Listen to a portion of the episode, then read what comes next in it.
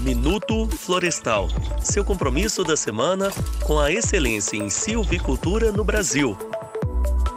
Queridos colegas do setor florestal, sejam muito bem-vindos ao quinto episódio da segunda temporada do nosso podcast Minuto Florestal da Timac Agro. Hoje, eu e o professor Júlio Neves, da Universidade Federal de Viçosa, contamos com a presença de dois convidados muito especiais, o José Henrique Bazani e o Eduardo Moré de Matos. José Henrique Bazani se formou em engenharia florestal na Exalc, possui especialização em fertilidade do solo e nutrição mineral de plantas pela Universidade Federal de Lavras e mestrado em silvicultura e manejo florestal pela Exalc.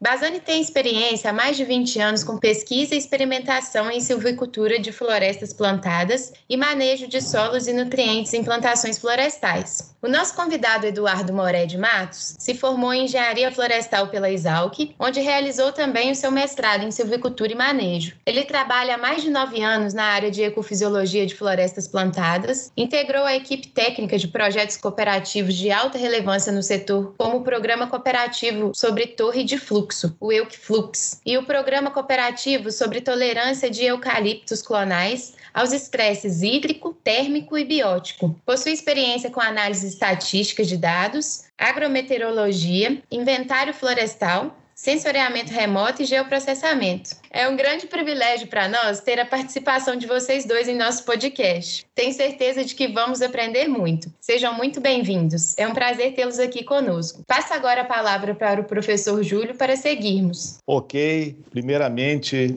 é um grande prazer, Ana, estar aqui com, com você, com o Bazani, com o Eduardo, para a gente, durante alguns minutos, conversar sobre, sobre alguns temas que eu considero muito importantes aí para o setor florestal. Quero dizer da minha satisfação em ter aqui hoje no nosso podcast, o Bazani e o Eduardo. Sintam-se inteiramente à vontade. Iniciando, Bazani e Eduardo, eu gostaria de abordar com vocês, queria ver a visão de vocês sobre a evolução da produtividade florestal no nosso país. E já para que a gente já possa fazer um elo de ligação, como vocês veem a questão da, do efeito do ambiente, do efeito do melhoramento genético e do aprimoramento das técnicas e práticas silviculturais e do manejo. Bom, primeiramente, é, olá professor Júlio, Ana e Rony, a gente aqui da Geplant agradece o convite, para nós também é um, um grande privilégio privilégio poder participar aqui com, com vocês, né? A Geplant,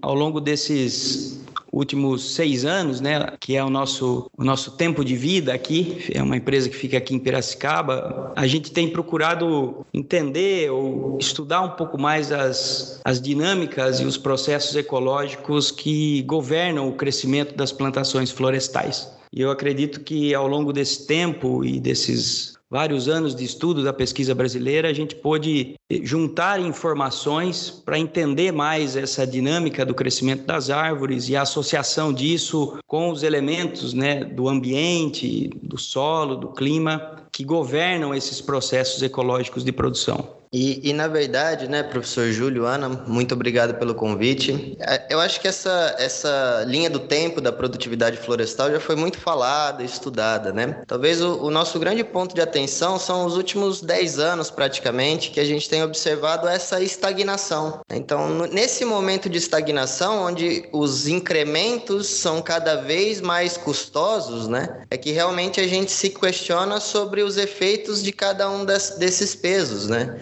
E ao visitar muitos locais, né, a gente entende que, que talvez há uma interpretação de cada, de cada técnico, ao puxar mais para o ambiente, ao puxar mais para a silvicultura, ou ao puxar mais para a genética, né? Então a gente acredita que é realmente um efeito interativo a força dessa, dessa, desse resultado, né? Talvez a gente venha entendendo pouco ao longo desse tempo esse efeito interativo desses componentes, né? Então, um estudo interessante que a gente gosta de citar é a evolução de, do estudo do Pallet and Sale, que a, a idade de corte que nós temos as florestas aqui identificaram um peso igual para as práticas de silvicultura e manejo quanto para a genética, né? Então a gente acredita que a gente tem um desafio muito grande em elevar a produtividade, né? E, e talvez uma abordagem interessante seria minimizar riscos, né? Talvez minimizando riscos e evitando perdas, a gente conseguir incrementar a produtividade até mais do que acreditando numa estratégia muito ofensiva de aumento da produtividade. Eu acho que é essa a principal consideração nesse momento. Ok, eu concordo com vocês. Eu acho que nós precisamos exatamente avaliar essa questão, ainda mais no cenário dos,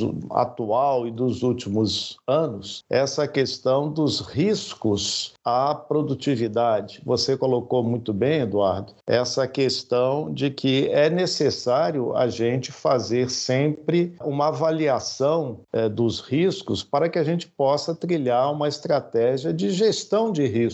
Você também levantou um, um ponto aí, agora mais ao final da sua fala, Eduardo, em que você, de certa maneira, aborda uma questão que vamos, vamos chamar assim, a falácia das altas produtividades. E também na fala de vocês, a gente percebe claramente quando foi falado a questão do custo da produtividade. Eu posso me lembrar, há cerca de 20 anos atrás, eu estava numa grande empresa florestal, foi questionado o diretor da empresa sobre a questão da produtividade e dos gastos com insumos, já naquela oportunidade. Ele então revelou, lá no início dos anos 2000, que comparativamente a 20 anos anteriores, ou seja, ao início da década de 80, eles tinham uma pequena elevação de produtividade, mas com um gasto de insumos uma inversão, digamos assim, em termos de insumos, extremamente maior. Eu penso que essa questão se amplificou. Ainda que você esteja mantendo a produtividade ou próximo a isso, você certamente faz hoje uma utilização de insumos produtivos extremamente é, maior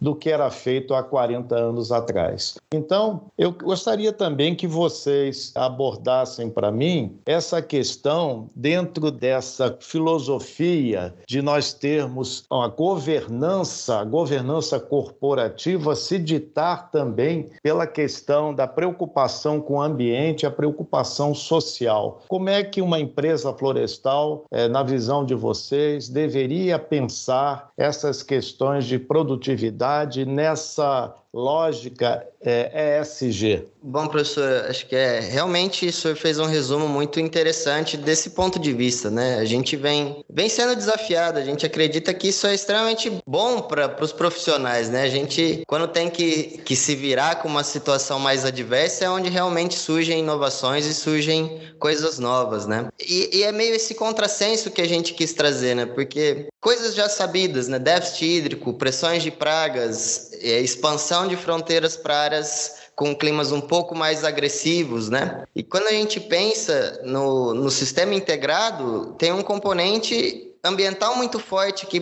que provavelmente dita, né? Quando a gente aprende crescimento de culturas, né? A gente começa a olhar o clima, a gente começa a olhar a temperatura, a gente começa a olhar o solo, né? E realmente isso vai ter um efeito grande né, no que a gente espera. Né? Então, eu acredito que realmente o desafio maior de, de quem quer que esteja produzindo madeira é entregar madeira. Né? A, a, a pior produ produção é a que a gente não tem. Né? Então, nesse contexto que a gente acredita que há um balanço, né? especialmente, bom, já que eu estou vivendo num período mais restritivo, né? em ambientes de produção mais agressivos. Né? E onde eu sei que investir em produção precisa ter associado um ambiente favorável em termos hídricos, em termos de temperatura, em termos de pragas. Né? Então, quanto eu quero arriscar para buscar um patamar produtivo mais elevado, né? E realmente, quando eu trago isso para uma lógica ambiental, né? Todos aprendemos a maximizar o imã, talvez, na escola. Acho que a, uma das grandes aprendizados do florestal foi colher no ponto máximo do imã, mas o cenário econômico, o cenário do consumo, né? Eu, esse cenário SG para a gente é especialmente uma mudança gradual do consumo e do consumidor, né? Talvez o agente final da cadeia ainda não está tão preocupado com essas questões, mas o aumento gradativo da, da, do aparecimento desses temas leva as indústrias, os investidores a exigirem mais compromisso das suas operações, né? De novo, é buscar esse balanço, né? É garantir que, olha, talvez a estratégia mais produtiva no sentido de talvez a estratégia mais é, vencedora ao final do dia seja entender que entregar consistentemente uma produtividade adequada para seu para seu para sua linha de produção é mais atrativo do que você efetivamente está buscando a todo momento né, patamares de produtividade muito elevados né? E uma grande escora que a gente tem é o, é o próprio estudo do BEP né? Que quando naquela época, uma época de cultivo melhor do que os anos que a gente vem passando agora, em regiões tradicionais de cultivo florestal, no cenário de alta é, disponibilidade hídrica, a gente atingiu 80 metros cúbicos por hectare. Né? Então, um ponto específico, numa condição específica, a gente assumir patamares muito elevados em escalas, e aí, de novo, talvez o, o desafio, professor, que a gente vê muito e discute aqui na Geplant, não são as técnicas e nem as recomendações, mas o desafio de escala em se fazer floresta na escala que a gente vem fazendo. Né? Acho que.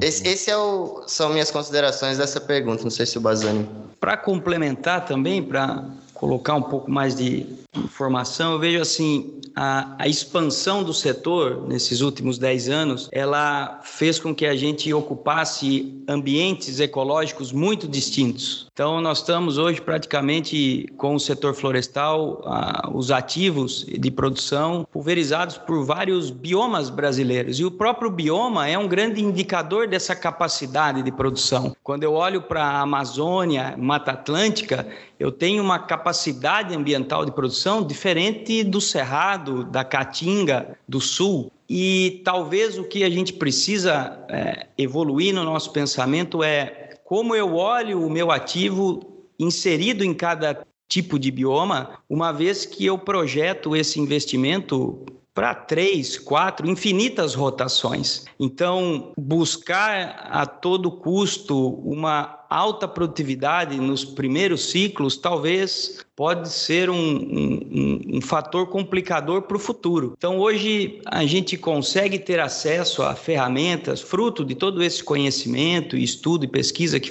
vem sendo desenvolvido no Brasil, de olhar essa questão ambiental, né, a disponibilidade de recursos naturais, como o clima principalmente, mas também olhar para a nossa saúde, a saúde do nosso sítio de produção, especialmente o solo, e entender como é que eu posso ser eficiente em produção, e talvez aí nós estamos falando do custo de exaustão da floresta, como eu posso colocar o recurso na medida certa para maximizar o meu potencial produtivo sem gerar um esgotamento desse sítio de produção e sem causar uma uma pressão ambiental que aumente o meu risco no futuro, para que eu tenha que fazer correções, porque a gente vê que correções no segmento florestal, no, no sítio de produção, elas são demoradas, a gente não consegue fazer esse, esses ajustes de uma forma num, num curto prazo, né, num curto período. É, eu penso que é, essa, esses pontos que vocês levantaram, essas preocupações, elas têm que permear a cabeça, os pensamentos de quem está na área florestal. Né? Então, eu penso que, e já não é de hoje,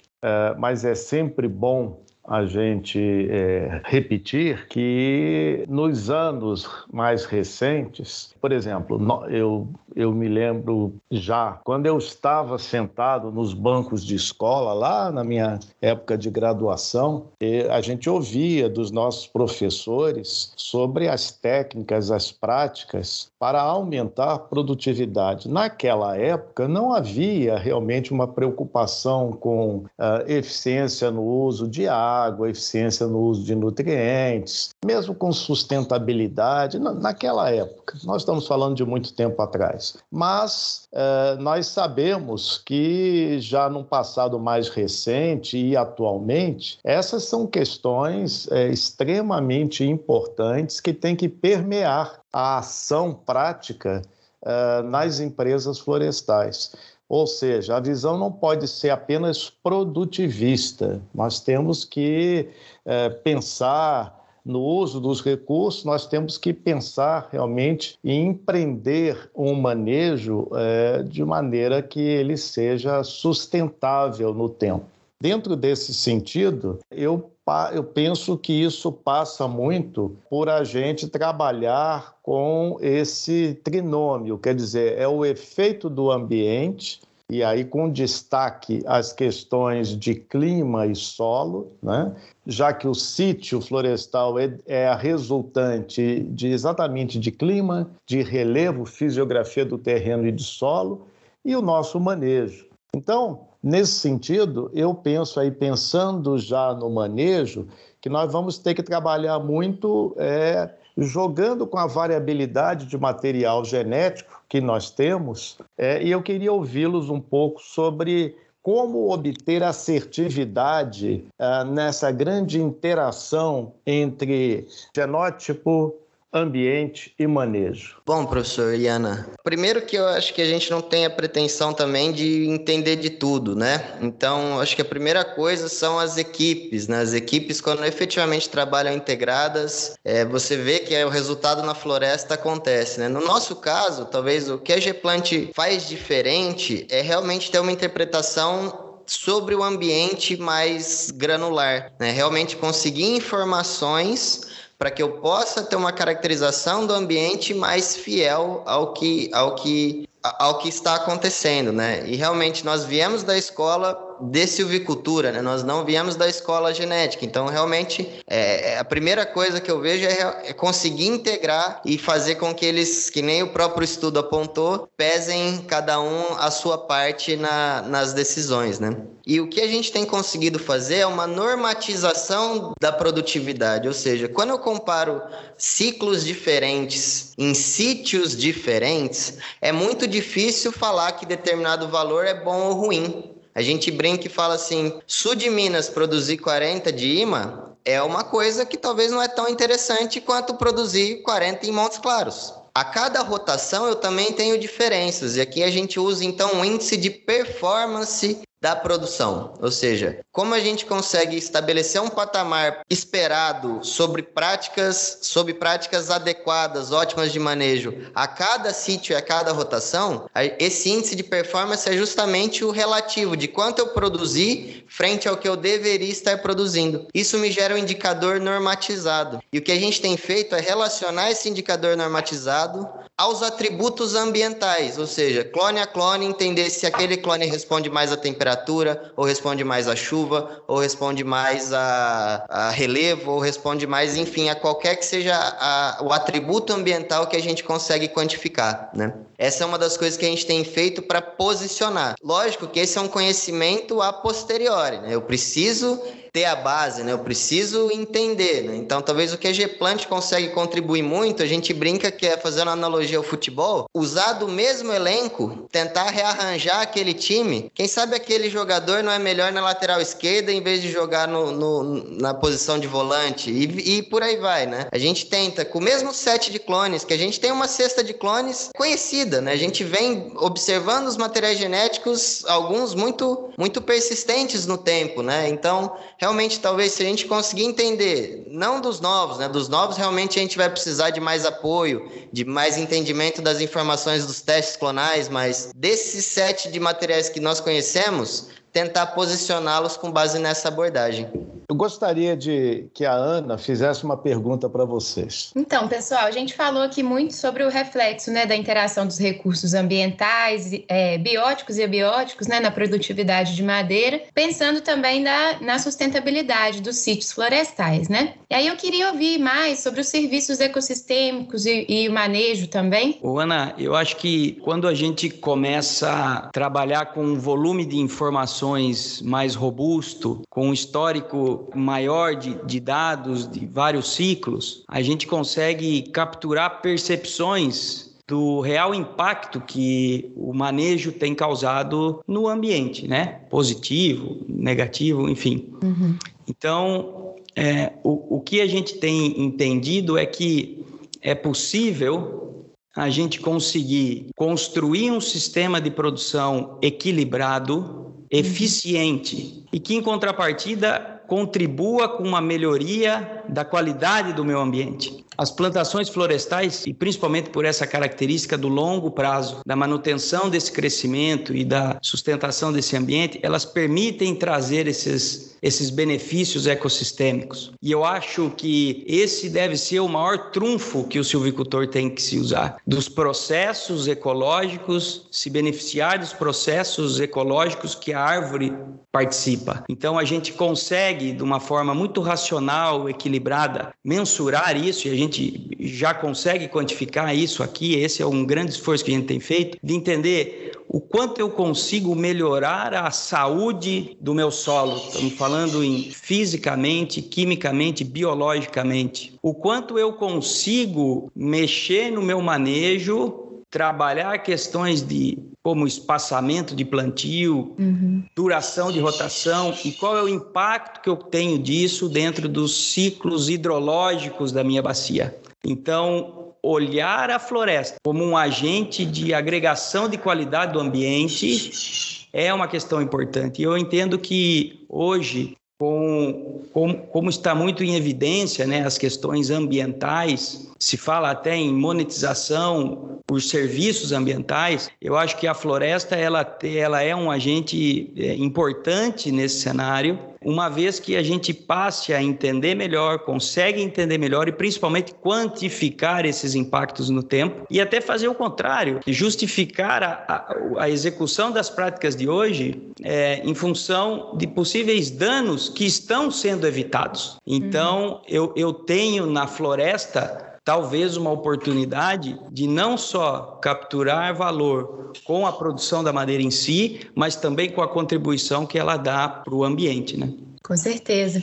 É, eu acho que é muito importante mesmo a gente pensar em todo o processo né, da, da, produção e não só na produtividade em si, né, no resultado final né, financeiro. Obrigada, Bazani. Então, pessoal, nesse sentido, no, na dissertação de mestrado da Ana, aqui conosco, o que a gente procurou estudar foi é, uma forma uh, de se definir a idade técnica ótima de corte de uma floresta, popular ITC, no meio florestal florestal, agregando componentes adicionais para a tomada de decisão quanto à época de colheita. Por exemplo, a Ana focou no mestrado na questão do custo nutricional da floresta, já que com a evolução da rotação, né, ou seja, com o avanço da idade das árvores, a gente tem uma tendência clara de aumento na eficiência de uso de nutrientes para a produção de madeira. E, naturalmente, essa abordagem ela poderia ser ampliada para abarcar questões relacionadas à eficiência de uso de água, a, ao impacto sobre a biota do solo e os processos associados à, à biota do solo, como vocês falaram, tão importantes aí para a qualidade do solo, essa visão mais ampla de não focar só a parte química, mas também a física e a biológica. Então, eu vejo que, que isso tudo nos deixa muito animados, porque a gente percebe que os frutos dessa conscientização maior, uma conscientização de fato, concretizada no mundo real, eles vão se fazer sentir em benefício de nós termos sistemas mais sustentáveis, com maior eficiência de uso de recursos, mais equilibrados, que estaria muito aderente a essa filosofia ESG. Mas eu gostaria então agora de, de colocar para vocês que eu concordo com a visão de vocês de que a tecnologia, no fundo, ela é uma grande ferramenta, vamos chamar assim, de auxílio nesse processo e não a protagonista. Uh, mas eu gostaria então de perguntar para vocês: é, a Geplant ela tem desenvolvido ferramentas que possam ajudar o manejo das florestas nessa concepção mais holística, mais ampla? Com certeza, professor Júlio. Eu acho que é justamente isso, né? A gente, nós vemos um fascínio muito grande por esta camada nova que surge, né? E realmente nós vivemos em um período pós-mecanização no sentido de a tecnologia integrou-se ao que é, talvez no passado recente era apenas uma questão de mecanização. Realmente nós temos uma nova camada de serviços digitais a serem oferecidos para toda a agricultura, floresta, cidades, mineração. Não, não é exclusividade do meio florestal, mas sim uma transformação do ferramental. O que a gente defende é, veementemente, como o senhor colocou, é que isso é extensão da nossa habilidade. Ela não é uma protagonista, não vai ser ela que vai chegar e vai tomar os nossos postos. Ela, a tecnologia em si é a capacidade de nós estendermos a habilidade humana, né, em termos de processamento, memória, enfim. É, mas, de novo, atrás disso está o pensamento florestal. E acho que esse é um dos grandes diferenciais do que a Geplant se propôs a fazer. Nós somos uma empresa de florestais que foi se ancorar em tecnologia para conseguir dar escala para suas soluções, e não uma empresa de computação que veio atuar no mercado florestal. Nós temos basicamente quatro produtos hoje digitais, um para o monitoramento de anomalias, é chamado Docel. Então a gente usa toda a inteligência geográfica que a gente tem hoje disponível para monitorar o ciclo de produção, né? temos um olhar sobre a produtividade, que vai conseguir estimar remotamente os estoques e fazer projeções considerando é, cenários de risco, né? que a gente chama de GPT, Gestão da Produtividade. E temos uma ferramenta de solo que é justamente para quantificar esses impactos que a gente está colocando aqui: erosão, conservação de solos, matéria orgânica, balanço nutricional e medir efetivamente quanto que o meu manejo está impactando no ambiente. A gente chama essa ferramenta de SNC, de solo, nutrição e carbono. Né? Para fazer tudo isso, talvez a gente passou um, um, alguns anos reclusos, né, buscando bases de dados que conseguiram suportar esse processo continuamente. Então, além dos produtos estruturados de inteligência, que são esses três, a gente também oferece pacotes de dados de clima, de solo e de vegetação para que os analistas, especialistas também possam consumir e fazer as suas análises por conta própria. A gente é um facilitador de trazer essa informação organizada e estruturada. E a gente oferece isso por meio de APIs e é o, o produto é batizado como API CSV. CSV é uma brincadeira, né? O pessoal usa bastante o Excel, mas é clima, solo e vegetação. Então, são esse o, é o pacote tecnológico que a Gplant oferece, do sensoramento remoto até o solo. Eu queria fazer uma complementação. Esse foi um dos, dos desafios que a gente encontrou aqui, uma grande discussão no início da, da formação aqui da empresa, né, entre o Arthur, Eduardo e eu. A gente entende que hoje existe muita informação disponível. Como a gente consegue potencializar a informação que já existe. Nós temos bases de dados é, sobre praticamente tudo que se precisa para entender um ambiente, uma região. O grande desafio é realizar essa integração. Então, nesse período de reclusão aí que o Eduardo comentou, é, foi isso que a gente fez, né? Reunir essas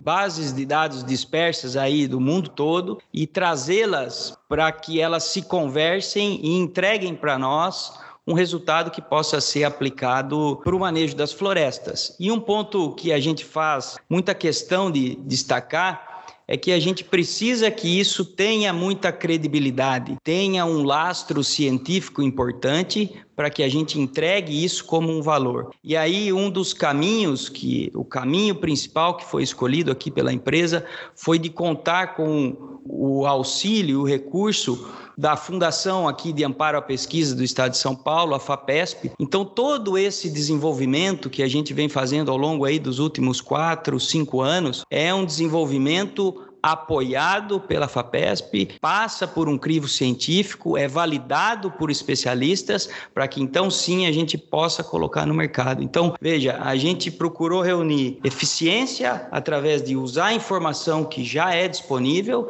e trazer o lastro e a idoneidade científica para esse mecanismo, para que a gente possa ter maior segurança e maior assertividade das ferramentas que a gente põe no mercado. Né? Olha, parabéns aí a, a Geplant por intermédio de vocês, por essa visão, por investir realmente é, em toda uma capacitação com base em dados, obtendo informações relevantes, para que a gente possa catalisar um processo de, de melhoria das nossas florestas, no sentido amplo, né? conciliar a produtividade que se pode obter com respeito às questões, em última análise, do ambiente, é? e uso de recursos, tudo isso, acho que ficou muito bom. Essa visão nos deixa muito felizes. Eu, eu falo agora como uma pessoa envolvida no ensino, desde a graduação, no, na pós-graduação, seja em nível de mestrado ou doutorado. O que nos move a nós é, professores, a academia, eu penso que seja exatamente isso: é contribuir para a formação de profissionais que não vão, claro, atuar apenas no setor acadêmico e, e não só nas empresas é, públicas ou privadas também. Né, no sentido da, das empresas florestais, mas também isso, são empreendedores que estão aí somando esforços para que a gente possa avançar muito, aprimorar o nosso manejo, no caso eh, das nossas florestas. Eu fico muito feliz por ver pessoas como vocês, jovens que estão aí é, realmente dando, dando sangue, dando o seu melhor nesse norte. Eu quero cumprimentá-los dizer para vocês que foram momentos muito agradáveis, enriquecedores, certamente de grande importância para os nossos ouvintes aqui do, do podcast. Eu quero também agradecer a Ana, passar a palavra aqui para vocês, para uma, uma palavra final. Bom, professor, é, agradeço aqui novamente né, é, ao senhor, à Ana e ao Rony pelo convite. Para nós aqui da Geplant é um prazer poder compartilhar experiências e trocar informação. Eu acho que esse é o principal combustível que nos move aqui no dia a dia, né? É realmente bastante desafiador tratar esses temas, mas a gente apaixonado como é pelo setor e ver o setor com essa punjança e esse crescimento tão grande que, que se projeta aí para frente, isso nos anima, nos motiva e eu acho que uma característica importante do setor florestal é o longo prazo, né? E se a gente não se unir, se a gente não construir um ambiente de cooperação e, e compartilhamento de experiências e informação, a gente dificilmente vai conseguir é, sair exitosos nesse, nessa caminhada. Então, eu coloco aqui a Geplant à disposição né, de, de todos, para que a gente possa ser esse parceiro na, no compartilhamento e nessas discussões, visando aí cada vez mais o desenvolvimento do setor, né? Obrigado, professor Júlio, obrigado, Ana, pelo convite, né? Faço das palavras do Bazani as minhas, né? E, e talvez só para pontuar, é justamente isso, né? Nós estamos aprendendo como todo mundo, né? E a gente sabe que talvez nós vamos ter que aprender muito e para se manter atualizados, né? A gente tem que continuar aprendendo para já não estar tá atrasado nesse mundo da gente, mas também sem pressa, né? Senão a gente nunca vai estar tá agora, nesse momento de agora, vivendo. Então, também só colocar que apesar de a gente ter comentado todas essas nossas preocupações, né, nesse investimento técnico, a gente tem plena consciência que é necessário gerar empreendimentos rentáveis, né? A gente também não pode esquecer que é, é esta rentabilidade que vai gerar a propagação dos investimentos florestais, né? Acho que que a gente vem trabalhando é para que a gente tenha essa cultura florestal enraizada. No escritório aqui é de madeira, a gente escreve em folha de papel, né? faz questão de usar essas coisas e, e fala para a avó, para o tio, para a tia, né? Porque até quando a engenharia florestal vai ficar nas sombras, né? Então eu acho que nós temos a, a missão de propagar a engenharia florestal para além do nosso meio. Né? No nosso meio todo mundo já sabe, mas na sociedade é, a gente tem certeza aqui na Geplant que a engenharia florestal é, é uma das profissões que vai engajar a sociedade nesse futuro mais integrado, vamos falar assim. Então essa é parte da missão aqui da Geplant ajudar nesse caminho. Muito obrigado, pessoal. Pessoal, eu queria também agradecer a presença de vocês, né? Foram minutos de assim intenso aprendizado e eu acho que é muito importante, né, que a gente comece a pensar na produção de madeira de forma mais holística e eu acho que vocês contribuem muito para isso. Queria agradecer também a presença do professor Júlio e a presença de todos os ouvintes. Um forte abraço para vocês. Muito obrigado pela participação. Esta é uma produção Timac Agro